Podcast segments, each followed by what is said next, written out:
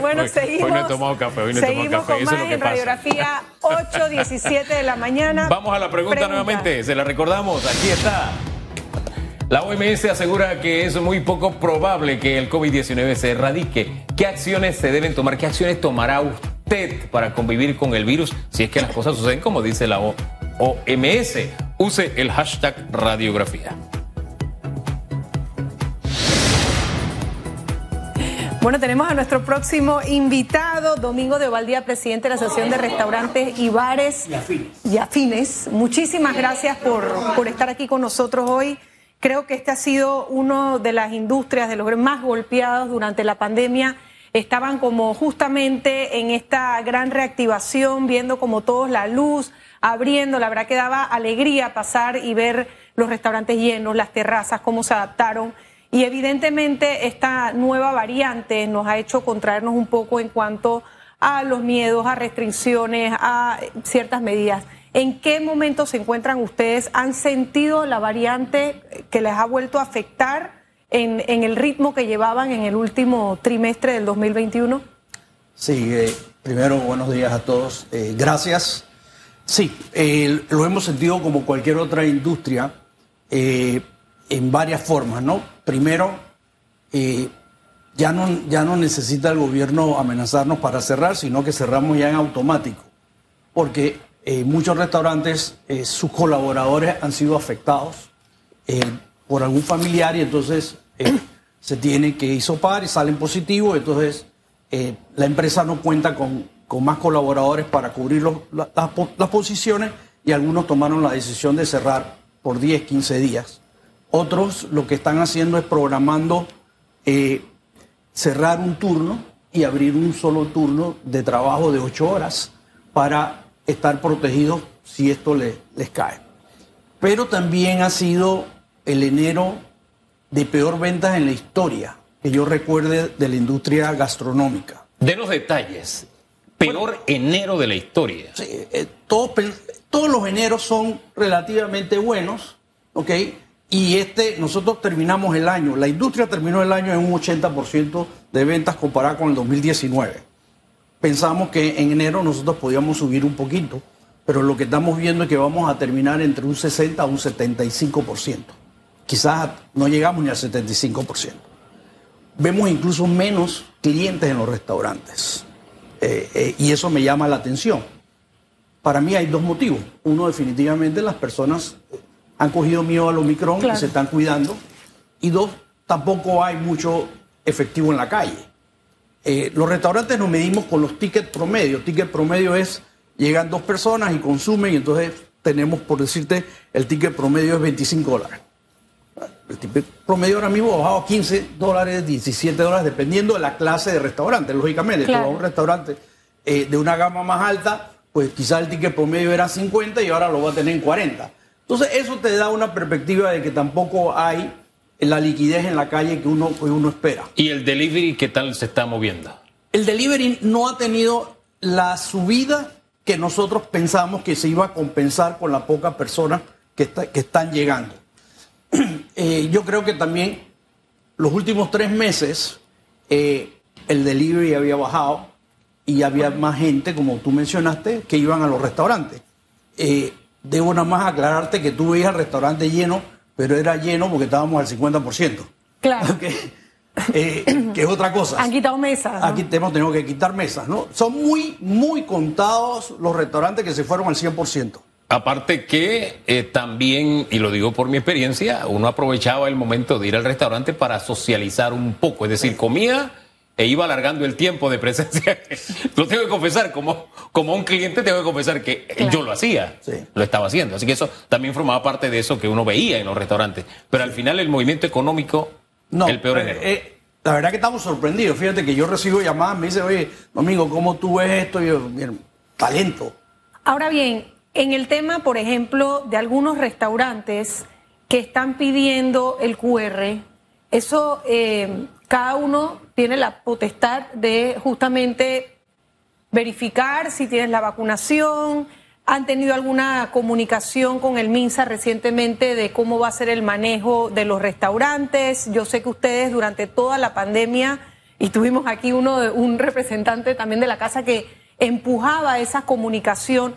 ¿Cómo ha sido esa comunicación ahora con el MINSA? Eh, ¿Han hablado de algún tipo de restricciones? ¿Ustedes se han puesto de acuerdo en tratar de protegerse o decir, bueno, habrá algunos restaurantes que pedirán vacunación completa? ¿Cómo es ese manejo? Ok, la última reunión que tuvimos fue con el ministro eh, en noviembre y todos, eh, que básicamente fue para tomar la decisión cómo, vamos a manejar si nos vamos al 100%, cómo vamos a manejar si nos quedamos al 50%. Eso fue lo último. A raíz de eso, no, eh, reuniones formales no, no, hemos tenido. Yo estuve eh, un intercambio con, de chat con el ministro hace quizá eh, tres semanas atrás. y lo que estamos haciendo los restaurantes es seguir la misma mecánica. Lógicamente volvimos a poner la gel alcoholada al entrar y tener más gel o, alcohol dentro de los restaurantes y seguimos con nuestras obligaciones que son la mascarilla y la careta para las personas que atienden al público y lo que, se, lo que sí hicimos fue iniciar la tercera vacunación con nuestro personal. Eh, el ministerio el año pasado, en septiembre, creo que sacó una, una, resolución que obligaba a todo el personal de los restaurantes vacunarse, lo cual fue fantástico. Eh, todo el mundo la, la acató y lo que estamos tratando ahora es que tengamos la tercera vacuna. Oye, ojalá que eso fuera igual también con los educadores. Bueno, eh, pero eh, como te digo, todos estamos es, eh, día a día viendo qué sucede. ¿no? lo, que, como, lo que te digo es que los contagios se dan es en las casas. Pues nos llaman que el, que el tío, que el hermano que vive con él salió, entonces uno tiene que reprogramar todos sus cuadros para, para trabajar. Entonces, esto está afectando bastante. Definitivamente que hay juega vivos, ¿no? Eh, y eso en todas las industrias estamos teniendo ese problema también. ¿Qué tipo de juega vivos se ven en su industria? Bueno, de que la persona te llama y te dice que está con un contacto cercano, que es la palabra famosa ahora, ¿no?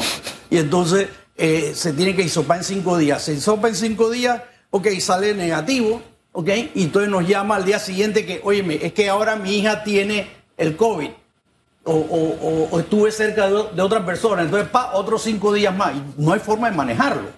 Sí. Entonces, eh, bueno, y justamente ese ha sido uno de los temas que, hemos discutido aquí eh, y que yo creo que están sobre la palestra de esa eh, cuarentena obligatoria por contacto directo. En muchos países esta cuarentena, si cumples, y como bien dice que en el sector de restaurantes todos tienen que cumplir con la vacunación completa, esta cuarentena se hace solamente si la persona sale eh, si tiene síntomas y eh, pues sale positiva, ¿no? Ah, justamente ah. para evitar este tipo de ausentismos por sin estar seguros que, pueden estar. Sí, y, esto, como te digo, no ocurre solamente en la industria, en, todo, el, comercio, incluso el propio Ministerio de, Salud está siendo afectado con esto, ¿no? Entonces, eh, creo que ahí el, Ministerio de Salud tiene que volver a analizar esa, esa medida que puso y cambiarla.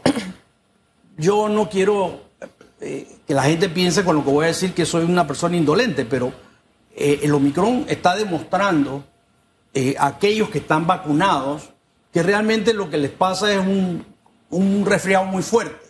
Algunos quizás tengan una dolencia más alta. Entonces yo creo que, que si estás vacunado con dos vacunas o con tres, eso debería ayudar mucho a tomar decisiones diferentes. Lógicamente, en, todas las empresas nosotros, cada uno sabe que eh, sus colaboradores, colaboradores cuántas vacunas tienen. Entonces, si les da, sabemos que le va a dar, eh, Dios quiera, eh, algo más leve. Entonces, que flexibilicen esto. Antes oí de que la Organización Mundial de la Salud dijo que esto era algo con que le íbamos a tener que vivir. Entonces, señores, ¿Qué propondría usted? ¿Qué pondría sobre, sobre la mesa? Bueno, que aquellas personas que una vez que te hace el hisopo y te sale negativo, eh, vengas a trabajar siempre y cuando el resto de tus compañeros también están vacunados, ¿no? El, riesgo de contagio va a ser menor, ¿no? Eh, si lógicamente tienes el paciente, tienes un paciente en la casa con COVID, la, la historia es otra, ¿no? pero creo que a los 5 o 6 días tú te das cuenta si tienes o no tienes. Yo me he tenido que isopar dos veces de diciembre acá porque eh, el contacto cercano, y tuve con fulano de tal, me llamó y eh, me dio COVID. Pero cinco días voy, me hago mi, mi, mi sopado y regreso a trabajar sin ningún problema. Hombre, aquí nosotros hemos tenido contactos cercanos y los televidentes no se han dado cuenta porque hemos seguido al pie del cañón, gracias, gracias a Dios. Creo que es un tema también de mucha responsabilidad, como decía usted, ¿no? Al final se trata de, de eso. Así como conozco gente que padeciendo COVID dice, no, yo voy a ir al supermercado si no hay problema porque yo me siento bien, ¿no? Pero en fin, con esta contracción que han tenido en enero, ¿cómo anda el tema laboral? ¿Han tenido que reducir colaboradores? ¿Se mantiene igual? Yo te diría que lo que se ha hecho es volver a rebajar horarios para poder... Eh, en el momento, los que han cerrado es porque no pueden dar el servicio debido al problema eh, de que son pocos y, la afectación eh, para un restaurante de ocho personas y de repente tres de ellos son de cocina y los tres están con con, esto, pues mejor es cerrar. Eh, lo, estamos, lo están tirando a, a, o sea, días de enfermedad o a vacaciones. Eh, yo no he visto o no he oído, mejor dicho, que haya despidos. Lo que se ha hecho es reducir horarios nuevamente, un par de horas menos, para poder mantenerse. Yo creo que esto va a pasar, Dios quiera, de aquí a, febrero estemos en una situación mucho mejor Eh, pero no creo que haya mayores despidos. Ya eso, esa historia ya pasó, lo que quedamos, quedamos, a menos eh, que realmente eh, la situación económica siga empeorando y no haya el suficiente volumen de venta, entonces tendrán que tomar decisiones. Pero creo que lo que llegamos a, septiembre, a octubre, ya, ya estamos aquí. Vimos durante la pandemia también, como bien dice, ya estamos aquí los que hemos sobrevivido ¿Cuántos restaurantes estima y cuántas plazas de trabajo estiman que se perdieron en esta industria durante la pandemia que no sobrevivieron? Bueno, mira, yo te puedo hablar de mi asociación. Eh, nosotros teníamos, antes de empezar todo esto, alrededor de casi 20 mil empleos. Nosotros perdimos 6 mil empleos.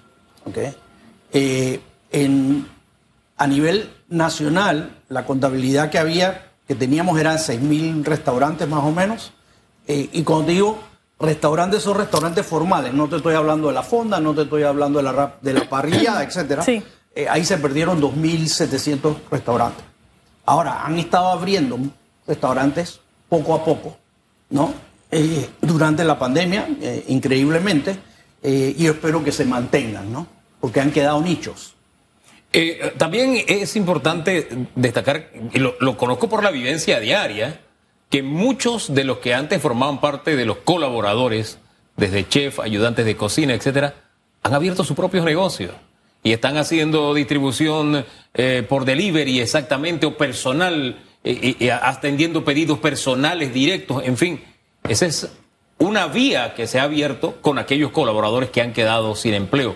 Muchos se han reinventado. Sí, eso es una realidad. Eh, incluso algunos eh, fuera de, de, hacerse eh, visible como, como, negocio, lo han estado haciendo en apartamentos, en, eh, en, otros lugares, que tarde o temprano, pues la idea es que se vayan formalizando nuevamente para que entren a, a, ser parte de, de, la economía formal de este país. Es que yo creo que justamente ese era mi punto. Yo creo que ha sido una medida de supervivencia lo que está pasando es que todo este empleo formal se está yendo a la informalidad y ahí es donde perdemos un poco también el control de eh, poder ofrecer a la gente que tenga su seguro social, de que tenga eh, todo el tema que necesitan y eso también obviamente a la larga va influyendo a las arcas del gobierno nacional porque tampoco tenemos un, claro ejemplo de, impuestos ni de formalidad. ¿no? y, y hay un problema mucho más importante que ese, que es el problema de salud. Eh, en la medida que los consumidores sigan comprando a través de las plataformas a restaurantes X, Y, Z, que no tienes idea dónde queda, tú no sabes cómo esa comida fue preparada. Entonces, eh, eso es muy delicado. Aquellos que tienen, que han estado haciendo esto y que lo han estado haciendo bien, por lo menos tienen dos refrigeradoras, una para el consumo de su casa, de sus cosas, y la otra para todo lo que van a procesar para vender hacia afuera pero ese es el 1%, ¿no? El 99% tienen todo en la misma refrigeradora, ya sea si, está cocinado, si está crudo, mezclado. Y ojo, tuvimos una reunión con Acodeco hace tres días. Y cuando Acodeco nos estaba diciendo que los clientes se estaban quejando, yo le dije al director de Acodeco, yo le puedo asegurar a usted que el 80% de las eh, eh, críticas, no, de, la, de las quejas, quejas, denuncias. denuncias que usted tiene, son de aquellos que no aparecen formalmente. Y él me, dijo que sí. Entonces yo le dije, hay que regular, hay que regular porque lo único que estamos haciendo es, eh, ¿cómo se llama? contagiando y dando un mal servicio que nos recae. Si yo vendo un producto y se va a través de una plataforma de delivery, mi eh, responsabilidad es que yo te la entregué. Después que yo la entregué, el problema de la compañía de delivery. Pero si eso llega al cliente y el cliente no le gustó lo que pasó, que vino revuelta, que no sé qué, ¿a quién va a llamar? No va a llamar a la compañía de delivery, me va a llamar a mí. ¿Ok? Como una empresa formal. Pero si yo estoy el restaurante YZ, lo único que tiene es un email, no tiene cómo contactar a ese restaurante. Entonces las quejas van subiendo.